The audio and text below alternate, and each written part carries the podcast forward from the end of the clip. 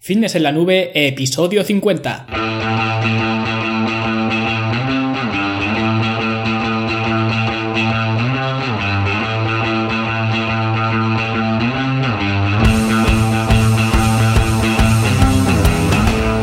Bienvenidos a todos un viernes más aquí a vuestro podcast, a vuestro programa Fitness en la Nube, donde hablamos de fitness, de nutrición, de entrenamiento y donde cada viernes, cada semana os traigo las técnicas, los consejos, los trucos o como lo queráis llamar para que construyáis un mejor físico y tengáis un estilo de vida más activo y más saludable. Hoy viernes 6 de octubre de 2017 y esta semana os traigo eh, un episodio con bastante eh, chicha, ¿vale? Así que os invito a, que lo escuchéis. Pero antes de nada, como siempre, os voy a comentar un poco el estado del club. Esta semana seguimos eh, obviamente con el curso de entrenamiento y nutrición para personas mayores de 40 años, ¿vale? Y en la clase de este martes que hemos visto, pues hemos estado hablando de las estrategias de entrenamiento que deberíamos olvidar o al menos que deberíamos tener en cuenta a la hora de confeccionar un programa de, entrenamiento, ¿vale? Es un poco un resumen de lo que no debemos hacer y en las próximas eh, semanas, en las próximas clases veremos eh, lo contrario, ¿vale? Lo que sí deberíamos eh, hacer. Así que si estás interesado en esta temática y además del resto de recursos que hay disponibles, ¿vale? Planes de alimentación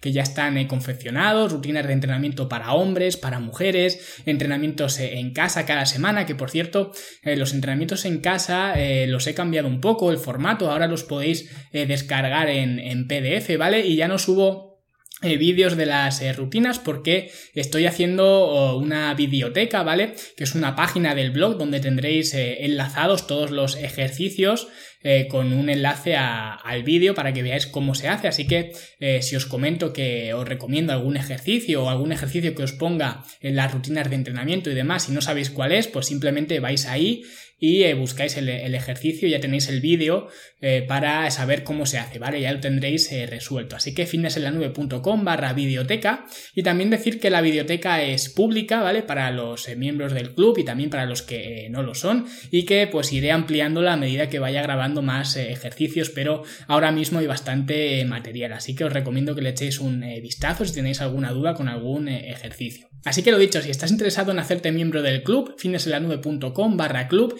y ahí tienes toda la información, ¿vale? Son 5 euros al mes y puedes darte de baja cuando quieras, sin costes y sin cosas raras, ¿vale? Y ahora sí, vamos con el tema que nos trae hoy aquí y antes de meterme con él tengo que decir que este tema me lo sugirió una oyente de este programa, así que tengo que agradecérselo a, ella, ¿vale? Muchas gracias Celia por ponerte en contacto conmigo y hacerme la, eh, sugerencia. Y Celia me dijo que si podía hablar de la reverse diet o la dieta eh, inversa, ¿vale? Y coincido con ella en que es un tema bastante interesante de, tratar.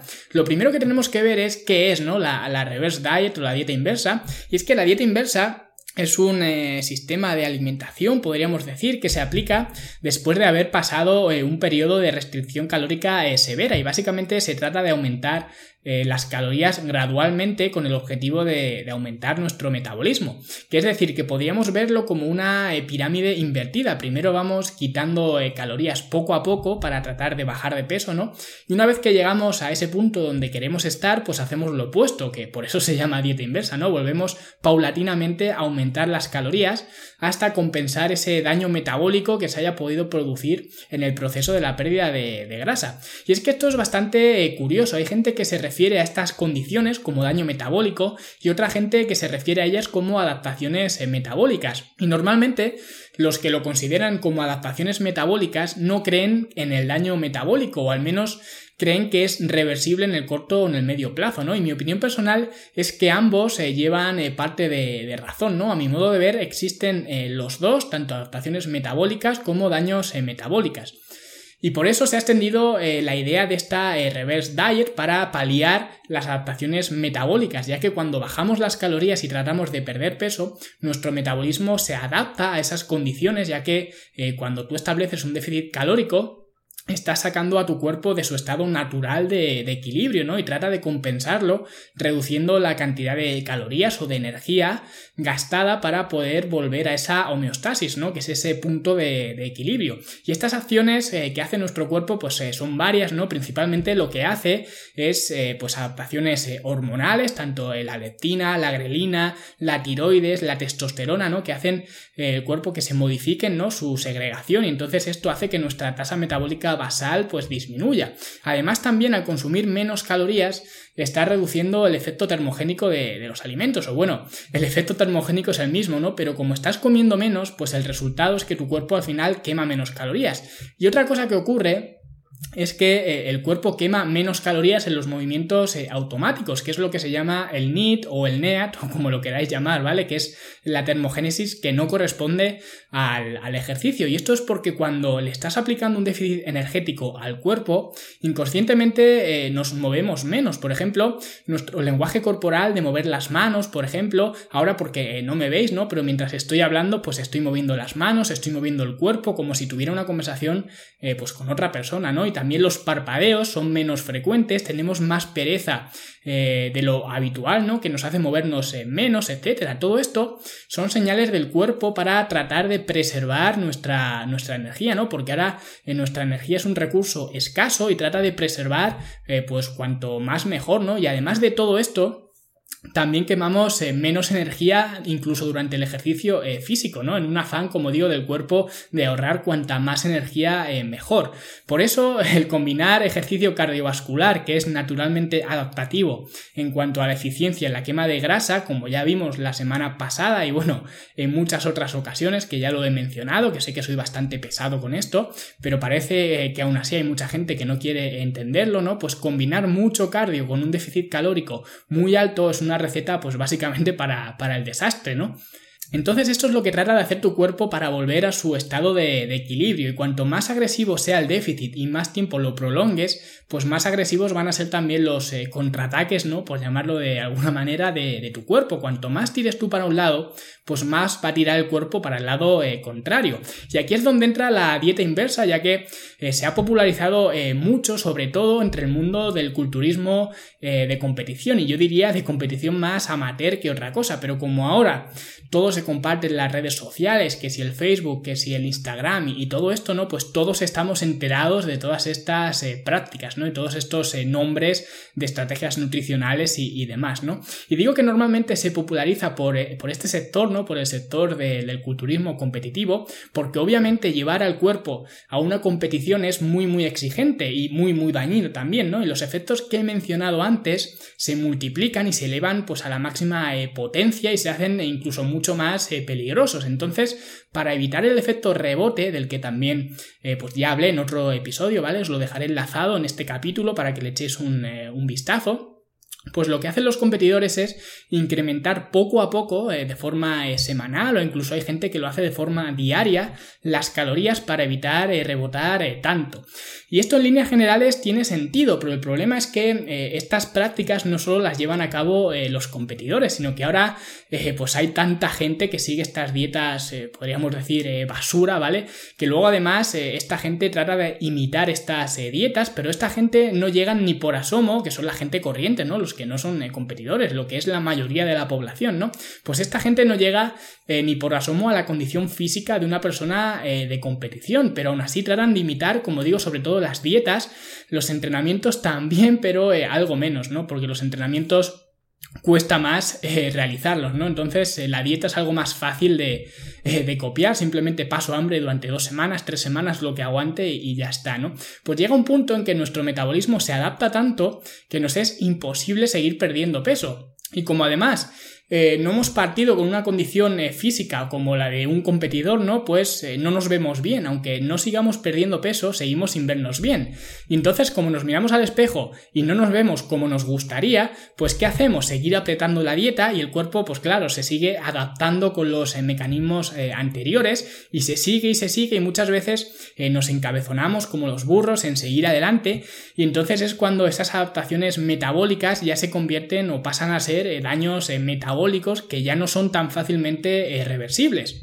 Y aquí es donde viene eh, mi crítica, si podríamos decirlo así, a la dieta inversa, porque eh, parece eh, una solución más que una estrategia y parece que podemos maltratar el cuerpo de una forma extrema y luego decir, no, si no pasa nada, luego hago dieta inversa y soluciono estos problemas, ¿no? Cuando lo cierto es que no es así, o al menos no siempre, porque como también he comentado muchas veces, el tejido magro es el que más calorías quema. La grasa tiene también un efecto termogénico, pero es mucho más reducido. Entonces los competidores, por seguir con este este ejemplo, tienen mucha más masa muscular que una persona corriente y cuando exprimen su cuerpo para llegar a condiciones de competición, pues pierden mucha grasa corporal, obviamente, para eso lo hacen, pero también pierden mucha masa muscular y esto es importante porque la mentalidad que tienen estos culturistas al definir, o la mentalidad correcta que deberíamos tener todos al definir, es perder grasa, pero ojo, perder grasa manteniendo la mayor cantidad de masa muscular eh, posible. Y en realidad ellos eh, lo de mantener la masa muscular lo hacen con un fin estético, ¿no? Se tienen que subir a un escenario a, posar, pero metabólicamente esto tiene muchas ventajas, el retener cuanta más masa muscular eh, mejor. Y luego los competidores cuando vuelven a su off-season, ¿no? O a su alimentación normal, la memoria muscular y sus entrenamientos y la vuelta a la rutina, que ya hablé además de la memoria muscular en otro episodio, que os lo dejaré también enlazado, pues todo esto va a hacer eh, que esa masa muscular perdida se recupere más eh, fácilmente, ¿no? Y esto es otro punto importante, los competidores pasan más tiempo off-season, ¿no? Que en precompetición, y siempre debería ser así, nunca deberías pasar más tiempo eh, a dieta que fuera de dieta, por llamarlo de alguna manera, por distinguir estos dos periodos. Pero ¿qué es lo que hace la gente de a pie? La gente de a pie trata de hacer lo mismo partiendo de una base con mucha menos masa muscular que un culturista y además centrándose simplemente en la pérdida de, peso, ¿vale? Sin importarles eh, si pierden eh, agua, si pierden grasa, si pierden músculo y obviamente sin importarles la cantidad de masa muscular que puedan eh, retener. Y al hacer esto, pues no va a haber dieta inversa que pueda salvarte porque no vas a tener que revertir esas adaptaciones metabólicas, sino que va a llegar un momento en el que vas a tener que solucionar un problema, que esto es mucho más grave. Y es que el único beneficio que pudiera tener una dieta inversa sería ese, el de evitar el efecto eh, rebote tan extremo, tan grande, ¿no? Pero una dieta inversa hay muchas maneras de, hacerla. Hay gente que dice de aumentar 100 calorías a la semana progresivamente, ¿no? Otros incluso son más eh, conservadores, otros son más agresivos.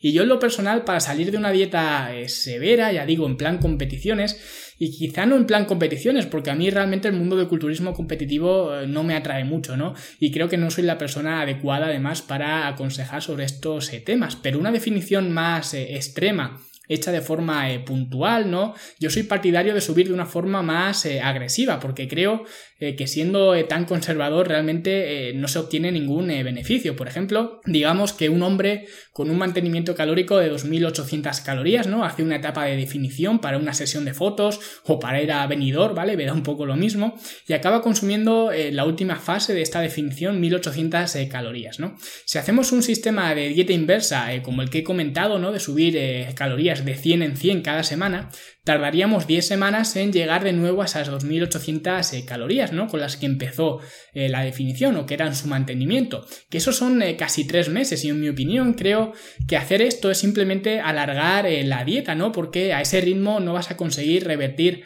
las adaptaciones metabólicas porque realmente 100 calorías por semana no van a suponer una gran diferencia ni en cuanto al NIT, ni en cuanto al rendimiento, ni en cuanto a la termogénesis alimentaria, ni en cuanto a nada, ¿no? Entonces, en mi opinión, se debería ser más eh, agresivo. ¿Y qué es lo que hace mucha gente que también eh, cometen el error? Es volver directamente a las 2.800 calorías de su mantenimiento anterior. Y fijaos que he dicho su mantenimiento anterior, porque ahora, debido a esas adaptaciones eh, metabólicas y a la pérdida eh, grande o pequeña, idealmente pequeña, ¿no? De masa muscular, porque esperamos perder la menor eh, masa muscular posible, pues su mantenimiento ahora ya ha cambiado, ya no son 2.800 calorías, puede que ahora sean 2.500 o puede que sean 2.400, ¿no? Entonces, esperar 4 o 5 semanas a llegar a esa cifra, lo veo un poco perder el tiempo, ¿no? Porque se podría aumentar directamente a esas 2.400 o 2.500 calorías desde el primer día eh, después de esa eh, definición, ¿vale? Sin tener ningún problema. Y ya no es que suponga ningún problema, es que además eh, sí que va a suponer mejoras, al menos al nivel psicológico, ¿vale? Porque subir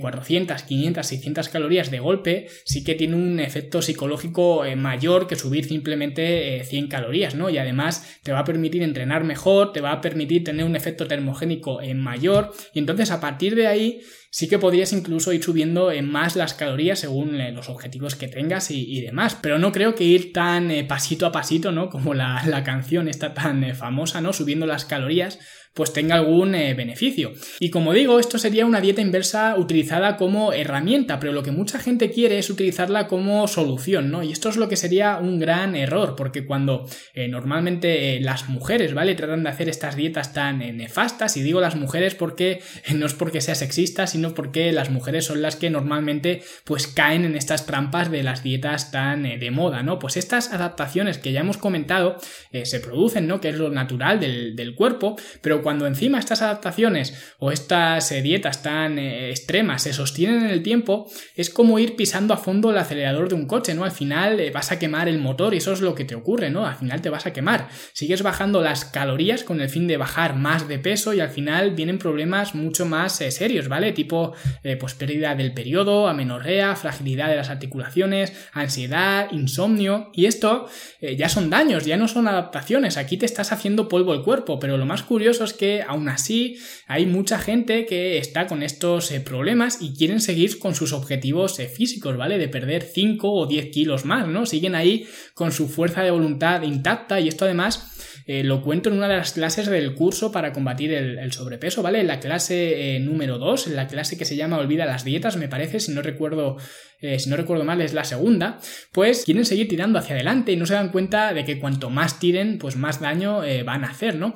Y luego pues me contactan a mí o contactan a cualquier otro eh, entrenador o, lo que sea, ¿no? Y le dicen, ¿qué objetivo tienes? Y te dicen perder 5 kilos, por ejemplo.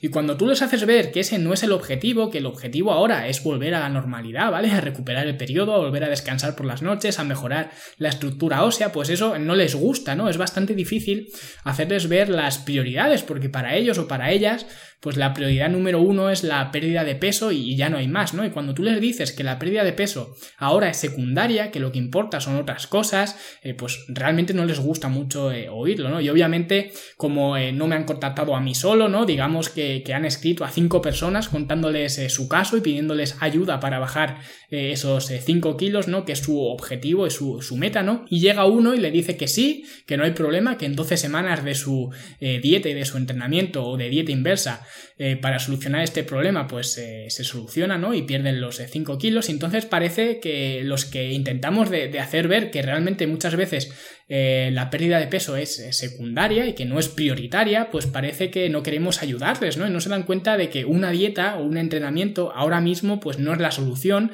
a esos problemas y se van con estos entrenadores, ¿no? para que les solucionen un problema cuando resulta que la solución es precisamente la causa del problema, ¿no? Es bastante eh, absurdo. Y luego además entramos en esta competición de, fechas, ¿no? De si este entrenador te ha dicho que en 12 semanas te lo soluciona, yo te lo soluciono en, en 8, ¿no? Y luego llega otro y te dice, yo te lo soluciono en 6. Y así, pues poco a poco se va pujando hasta llegar a ver estas cosas realmente absurdas, ¿no? Como el cuerpo bikini en 30 días, ¿no? Que eso ya es para morirse.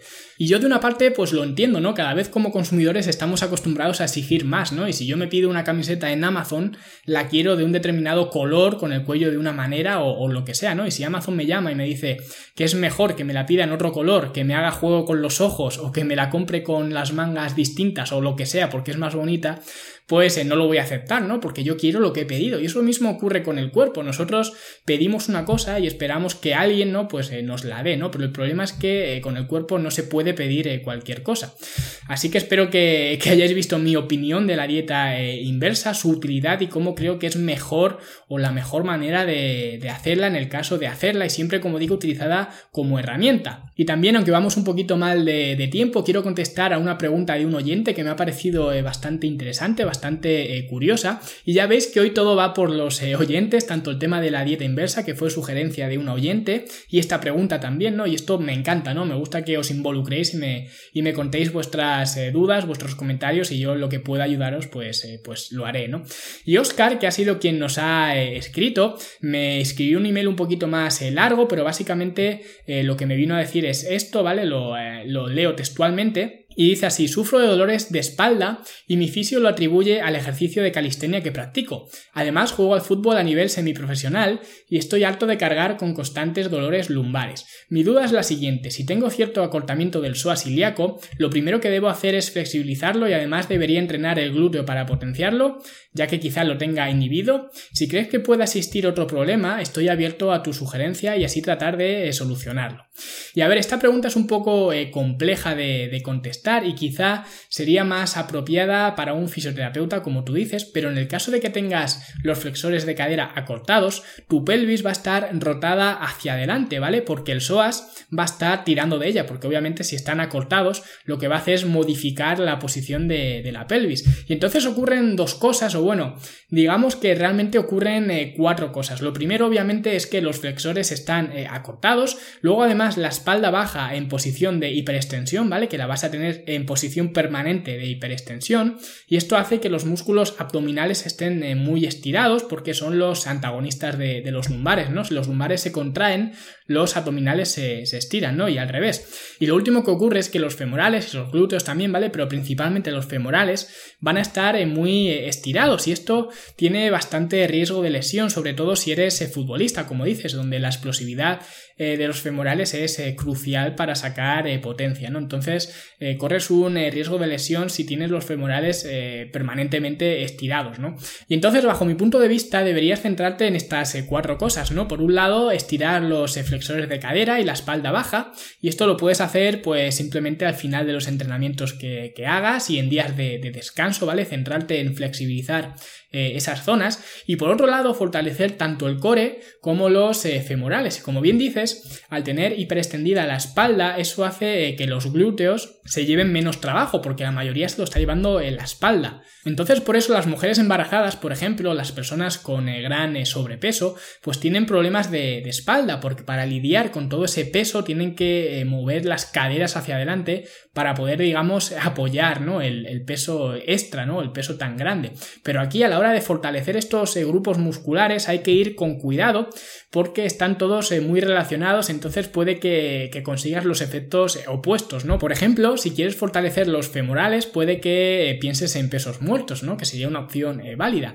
pero así estarías fortaleciendo los femorales, pero también estarías fortaleciendo la espalda baja, que es lo opuesto a lo que estás buscando. Necesitas estirarla, como ya hemos visto. Entonces, los pesos muertos no los incluiría en tu rutina de, de entrenamiento. En lugar de eso, me centraría más en ejercicios de aislamiento del, femoral, ¿vale? Como el cool eh, femoral. Y si haces calistenia, puedes hacer cool femoral en un eh, balón de estabilidad o con un eh, TRX, pero ten cuidado porque con el peso corporal es mucho más fácil hiperextender la espalda que si lo haces en una máquina de, gimnasio, ¿no? La típica máquina de femoral acostado.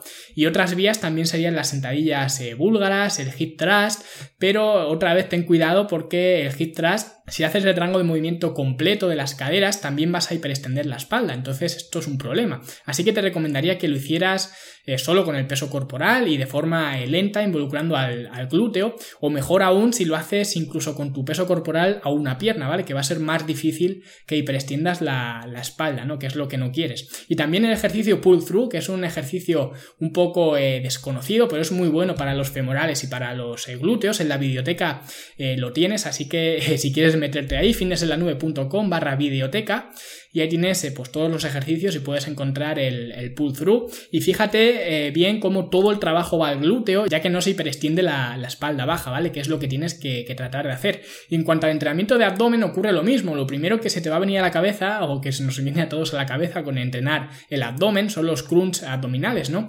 Y esto sí fortalece el recto abdominal, pero también fortalece los flexores de cadera, que es lo opuesto a, lo que quieres. Así que aquí haría pues otro tipo de, ejercicios, ¿vale? Más de estabilidad, tipo plancha, rotaciones de cadera, etcétera, ¿vale? Hay muchas otras vías que no eh, pasan por los eh, típicos eh, crunch abdominales, ¿vale? Así que por eso digo que es importante que selecciones bien los ejercicios porque es complejo hacer una cosa sin entorpecer la, la otra, ¿no? Y más aún si haces calistenia porque es más difícil aún aislar los músculos. De todas formas, y dependiendo de cómo sean los eh, dolores, pues quizá deberías contemplar que un fisio te diseñara eh, el programa, porque seguro que él te lo va a explicar mejor que yo y de una forma más eh, profesional. Pero al menos espero que te haya quedado claro y te hayas hecho una, idea de, todo esto. Y nada más, a los que queráis mandarme vuestras preguntas como ha hecho Oscar, ¿vale? fineselanube.com barra preguntas y muchas gracias Oscar, por cierto, por la, por la pregunta y la responderé lo antes posible. Así que muchas gracias a todos por estar ahí una semana más, espero que os haya resultado interesante el programa y nosotros como siempre nos vemos en los siguientes episodios. ¡Hasta luego!